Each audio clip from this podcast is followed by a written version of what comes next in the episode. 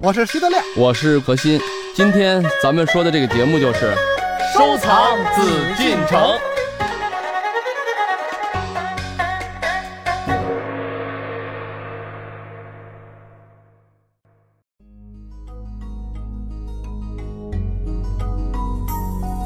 照相对于现代人来说可谓司空见惯，可是对于清代人来说却绝对是新鲜事物。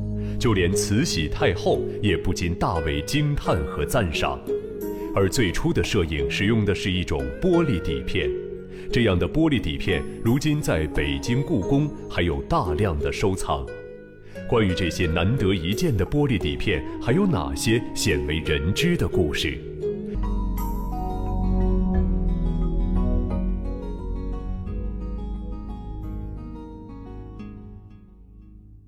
好，欢迎各位继续来关注我们的《艺海藏家》。今天呢，是我们收藏紫禁城的日子。我是永峰，坐在我对面的是大家非常熟悉的两位嘉宾——何徐人也组合。好了，两位和大家来问声好。大家好，我是何鑫。大家好，我是徐德亮。今天好像还挺好的啊，没有打架哈。接受一个永峰的批评了。对，因为经常你们俩的声音都重叠在一块儿了，不分彼此了。那是因为我听何老师讲的太好了，情不由衷的想给他。补充一下，嗯，他 这是太好了，情不自禁的想打断我。实际我有同感，所以我们俩就基本就抢在一起了。咱们今天说一个特有意思的话题，这个话题呢也是何老师特别推荐的。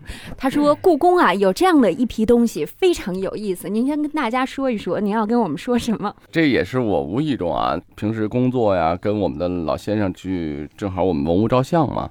嗯，只是呢，就有个想法呢，就是也想谈谈故宫，不仅是咱们所看到的这些建筑啊、器物啊、这个珠宝玉器文物等等，实际上故宫的很多人、很多事呢，也挺有意思的。所以说，文物摄影呢，实际是一个跟咱们其他的商业摄影啊，就是因为摄影大家都接触的很多，嗯，可是这个文物摄影呢，跟咱们所看到的风景啊、风光摄影啊、纪念照啊，包括一些艺术照。完全不一样，嗯，所以我呢一直有这么一个想法，想聊一聊这故宫的摄影跟大家，因为毕竟现在我觉得关注收藏的人越来越多了，嗯，然后文物摄影说白了，我觉得可以算作一个收藏摄影吧。这种东西跟咱们平时的摄影呢有什么不同呢？哎，挺有意思。可是这个有意思，我还没想好怎么说的时候。那我们去拿文物照相嘛，因为我们有时候要出图录，或者我们有些东西要补充这个照片。以前照的这个角度不够啊，可能前后左右有了，可能上下这个底部什么的没有。嗯，哎，补充照片的时候，我们当时摄影师啊，这些老师们就跟我聊天，我说咱们这个现在有多少胶片啊，多少底片？然后底片是不是就要转成数码？因为现在都是要数码保存嘛。后来这些摄影课的老师就跟我聊天说：“嗨，我们就在做大量的把底片数字化，这样的话便于保存嘛，等等啊。”我呢又问了一些技术上的问题啊，怎么这个有没有会失真呀？会怎么情况啊？确实很麻烦，但是现在的数码技术还可以，基本上能保持，但是底片也在保持。说起底片，我就在感慨万千。我说：“你看我们以前的那个时候去幺三五，最早幺二零啊，玩这个大底片呀、小底片啊，还有。”底片，而且以前照照片啊，确实花费很高。现在可以这么说，摄影是人人可以进入。你一台，咱们不说纯专业，比较专业的机器，两万多块钱足够了，全全画幅。然后您就只要再买张大卡，无数的照，无数的删，就这么点工作，人人都成摄影家了。但是以前可不一样，我记得那时候我上大学啊，我去西藏的时候，当时你想那时候还算挺早的去西藏，差不多二十年前了。嗯，然后我呢。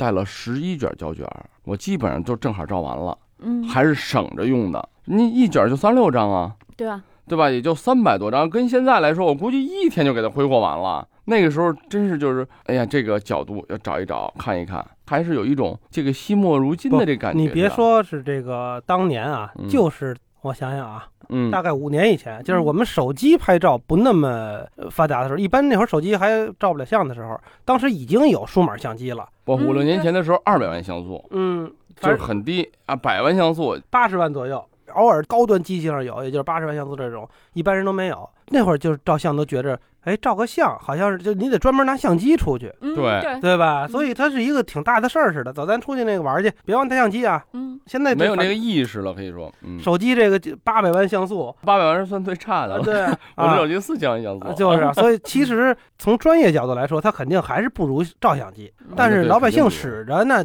看着画画片已不是已经足够了。八百万像素，你洗多的照片已经差不太多了。就原来咱们洗底片的那种大一点的，就跟那个教科书是那么大的，也没问题。那那那不行，那有点虚了还。是有颗粒。呃不不，只能洗到了就是咱们普通的五寸照那么大，八百万啊，嗯还分什么机器？因为这个手机像素跟相机是完全不一样的。但不过呢，嗯这数码技术先进到你只要过千万了，嗯，基本上咱们人看着，因为很多普通人就是为了一个留影纪念，对。嗯已经足够了。第一个过去那个小的一寸照片那么大，哦那就没问题非常非常清晰，对吧？所以很多的往大了说叫历史事件，往小了说我们个人的历史事件。嗯比方说送孩子第一次去幼儿园，比方说这个天气不错，咱们出趟远门，头一次咱们去十三陵玩，等等这种，或者我今天见网友，咱们俩第一次见面，说不定以后咱们可能是二十年的好朋友。就是现在最常见的地下车库停完车，都是拿相机啪一拍，就避免一什么呢？就会下来找不着车在哪儿了。嗯过去都得是拿笔记下来，我是什么 G 三二六号，然后下来再找。现在都是直接拿照相机拍，所以其实可以想见，这近五年以来，人们的生活已经发生了巨大的变化对。那么在数码相机发明之前，我们小时候，大概我十来岁的时候那会儿。用相机，那简直是第一是家庭很重要的一笔财富。这个一个相机，相机那时候以前好像也是不算几大件，算奢侈品，那对对对吧？不算说什么手表、自行车哈，那个算几大件。而且就是老百姓用的，就是最普通的照相机，海鸥、还不是那个什么长城，是摄影穷三代，单反毁一生的那那种啊，还不是那种。我记得特清楚，我小时候因为这哭了一鼻子，嗯，为什么？春游带着家里那个相机，就在学校门口买的那个柯达买不起，乐凯嗯，胶卷，买两卷，国产的。哎，买两卷儿，实际上我跟你说，我上学的时候啊，胶卷产业没有经基本上这这胶卷产业是完了，柯达是完了，但是呢，说实话啊，当我们以前来说，乐凯的并不比柯达的差很多。嗯，当年就是石家庄那时候嘛，但是它便宜那个确实便宜点儿，但是真是挺十十块多少还是十二是？一卷儿哈，比那个嗯这么说吧，好像十二三是一卷那个柯达是十八九，对，十八九。嗯，贵好多。但是其实，在当时，你想十二三就已经很贵了。嗯对吧？结果有这样的问题，挂上之后啊，舍不得空摁一张，嗯，就是不知道他那胶卷挂上没挂上，嗯因为那会儿这这真省着嘛。结果挤半天，最后这一卷照完了，还得数着，哎，三十六张，最后可能还有一张再笑一下，咔没有了，照一半呀，很很遗憾。结果到家打开一看，没挂上那胶卷，那不那不算不不是还这行啊，你想，作为一个十几岁的小孩儿 啊，初中生或者小学生，就觉得特别重要的一个春游，这么大一个事儿，居然就所有的那个照片都都都没照，没照。这这哭一鼻子，真是。嗯那那我浪费表情了嘛。那那那你不算什么，就我当年的时候跟你这截然相反。对，我是全照了，很重要的事儿啊啊！然后我都那时候我记得特别清楚，伤心欲绝。为什么？好像是我上大学还是上高中啊，我得奖了，书法嘛那时候。然后呢，参加一个什么活动，我那个先进一摁，咵就过一张嘛，美。照完了以后，我着急洗呀、我得嗯赶紧让人看见我这个呀。我咵嚓，镜头盖打开，曝这一打开正好还我后来给忘了，因为后来在戏有一种什么东西嘛，嗯你照完了以后，嘟，它自己就转过去了吧？对对那个时候没自己转过去，这手转，对对，拿 手把它转，就是手转手转，就咱就老忘这手转啊。这个叫什么什么？那时候还什么大北照相馆什么照相馆，夸啊，阿姨给我洗一下，啪一打开盖儿，还挺专业，打开盖嘎巴，当时脑子一片空白我。看了，然后那个什么说盖上孩子，我啪盖上了。人说我到暗房给你洗，看看还能不能洗出几张。那时候但是没流眼泪啊，但是心里头胶卷还浪费了。对啊，既浪费了表情，还浪费了胶对对卷儿。嗯刚才咱们一说摄影，你看大家都有的聊，因为对真的是真是的，摄影啊是一门技术，从这个技术跟咱们的生活啊，真是几十年的变迁呀、嗯息息相关。刚才咱们这都偏离主题了，永峰，这个今天咱们聊的什么东西？对我很高兴，因为先让大家呢回想起来和我们身边、我们的生活有关系的这样一些东西哈，对也，让大家呢跟着我们的脚步一起走进到故宫，让我们何老师带领大家看一看我们今天要聊什么。偶然的发现啊，这个 我呢，因为也不管怎么说，小时候的时候算个小小摄影家，然后等大了以后呢，知道自己摄影呢，就是这是一门很专业的东西啊。嗯，然后不敢叫摄影家了，就改成叫做爱好者了。然后不管怎么说，还算是有点儿这个技术含量的。所以我老跟我们这就摄影课的老师一去交流啊，去聊，他们也愿意跟我们聊。呃，就算哎，正好聊到这个老底片的事儿，我这还唏嘘啊，因为毕竟啊，觉得这个年代很多时候大家会发现。当你伸手垂手可得的东西，反而不觉得太珍惜啊。对，就很多艺术的东西也是一样。画画，比如说那时候我们画国画啊，工笔肯定在熟宣上画嘛，或者是熟绢上。那熟绢、熟宣，它的繁呀加的或重或轻啊，是不顺手的。你要脱繁呀，要补繁呀，等等，很多技术上的工作，这是一种技术。你说你买了现成的，直接往上画两笔，没有什么意思了。所以说这好多东西，就像哎，我在跟老师探讨的时候说，哎呀。那个时候的年代已经过去了，手工是一种情节。哎，这个时候呢，那我们这个摄影课的老师就说：“说和儿，你还不知道有这么一个事儿，说什么事儿？他说最近呢，他呢，我们那个姓刘的啊刘老师，他在负责什么？负责说咱们故宫的玻璃底片。我当时一听啊，因为我还自以为自己对这个摄影还有点了解，嗯，可是我学摄影的时候，只是在就是文字上啊，就是我。”爱好者你也知道啊，都去看那些摄影杂志书，哎，这个给自己装的就怎么也得是吧？得有点专业的。背个三个炮是吧？这都是钱，但是张嘴都有名词啊。是吧？比如呢？呃，比如什么这个景深呀，啊，对对焦啊，是吧？光光圈怎么样？你这这快门啊，取景，你这名词跟我小时候一样，我上小学时候也这些名词儿。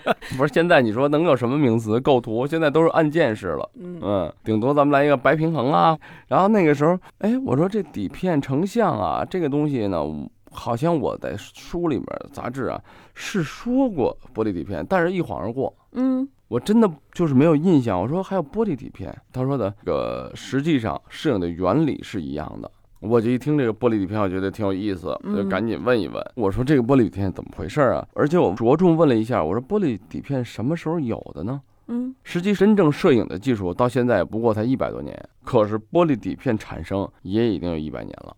那就是一开始就有了。一开始没多久就有了玻璃底片，嗯，我说这是为什么呢？他说那个时候呢，我就问这个刘老师，搞摄影的，他呢是在做玻璃底片的数码复制。我为了这个玻璃底片，我特地还去了一趟，嗯，摄影科专门看到了，我们每一个袋子有一叫做，不是应该是盒子吗？不是啊，每一个玻璃底片都有一个袋儿。现在你知道那很薄的、很滑那种纸，不硫酸纸吗？嗯，无硫酸的。叫无酸什么什么的纸纸，专门的包这个底片，因为不能包裹起来，那不是一个袋儿装上它就行。嗯，这个玻璃底片可以拿出来看啊，我也拿出来了。首先让我感慨的就是那个年代啊，国外的啊这工业技术发展的玻璃很薄的，非常薄。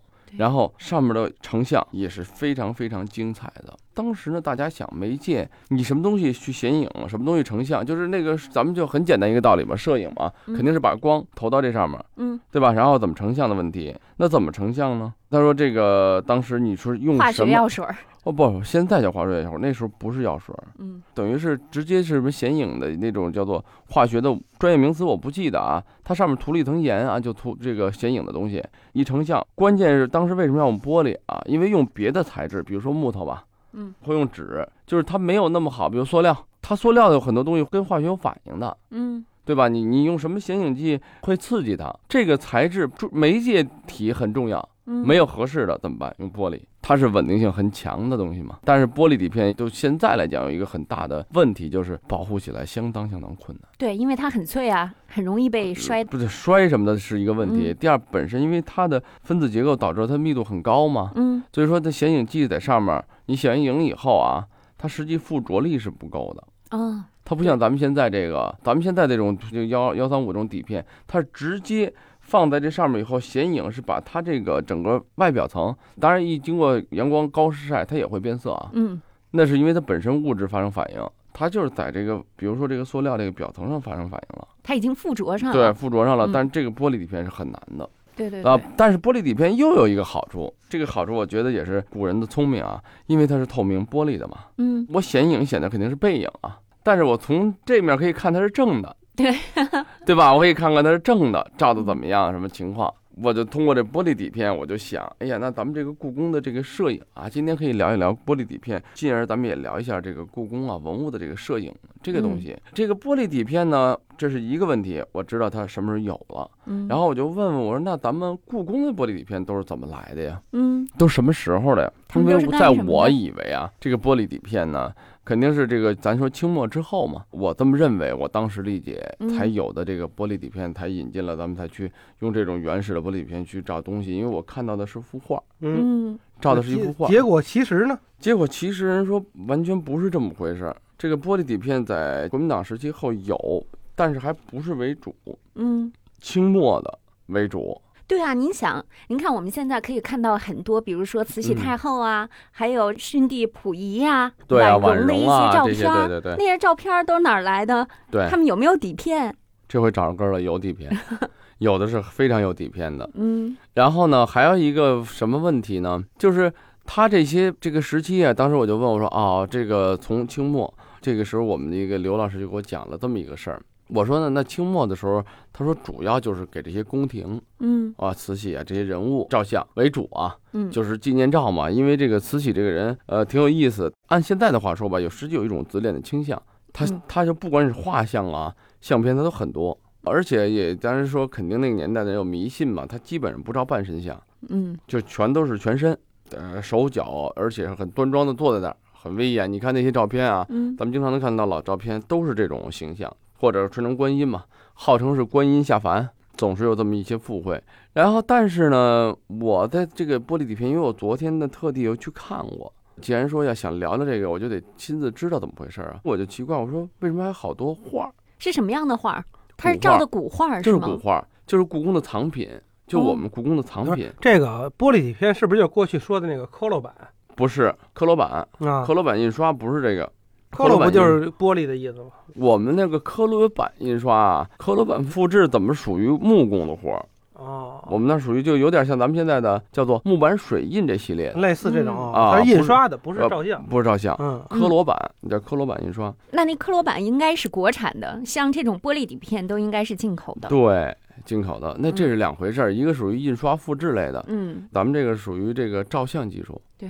然后呢，再给你讲讲一个特别有意思的事儿。我一看这么好多古画啊，听琴图啊，这个图那个图，哎，我说这不是故宫的藏画吗？嗯我说那这个藏画的题材应该是皇帝之后啊，应该是民国民国时期啊，或怎么样啊？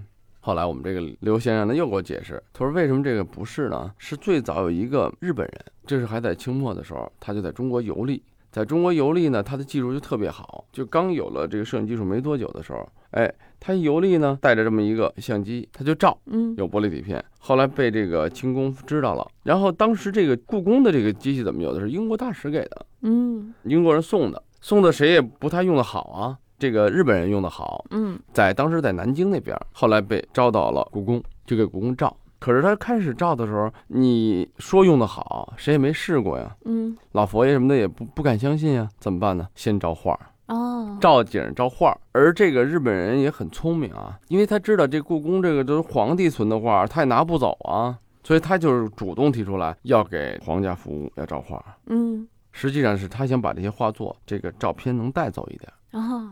就是后来还真就真就带走了，后来没带走，为什么？因为现在底片在我们这儿，不让。这个咱们现在附会他的想法，因为他为什么要照了很多画？他给很多画都进行了照相，然后又照人啊。咱们所外面看到都是人，因为咱们现在画本身在故宫还有，嗯那我们重新照的技术肯定比那时候好嘛，嗯所以咱们就不熟知这情况了。但实际上，在清末的时候，很多作品已经被复制了。嗯啊，但是就是这种复制还没有像咱们现在这种文物保护的意识，可能是有这个想法啊。但我觉得确实从历史分析来说还是比较小，它还主要是因为皇帝包括这个慈禧啊，他是很谨慎的。他先看看这是什么个情况，一看确实不错，好，可以给我找。所以说我们故宫现在数量有将近三千多张玻璃底片，玻璃底片，全国现在能发现，因为玻璃底片那人物的有多少？嗯人物的具体还没统计出来，怎么也得有一千多张。嗯现在可以肯定来说，全国啊能有玻璃底片的，除了河南省博物院，可能有个几百张，嗯五百多张吧。玻璃底片现在除了这个两个地儿，还都没发现。嗯河南的玻璃底片，因为我们分析后来琢磨，可能是在因为当时他殷墟嘛，安阳嘛，不是嗯发现了很多东西，后来也在照了很多片子，唯一就这么两个地儿。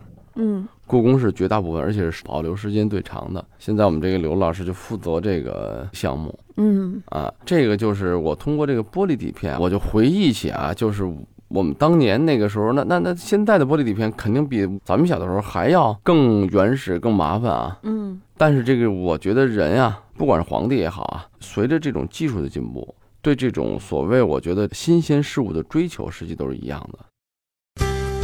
您正在收听的是《艺海藏家》。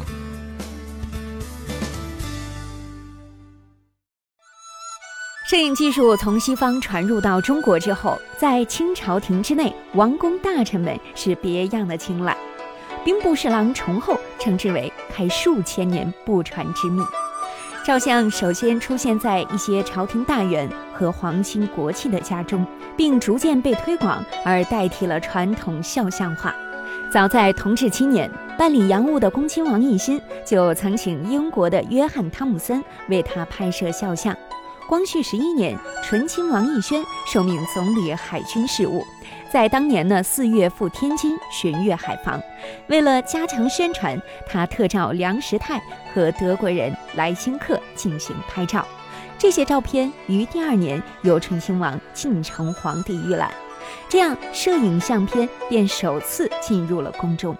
同年，清廷下旨绘制四案图，用以表彰为维护清朝统治而丧命的功臣。奕轩提议绘画时应以照相为准。那慈禧太后呢，在当年首次看到了摄影相片，也是不禁大为惊叹和赞赏。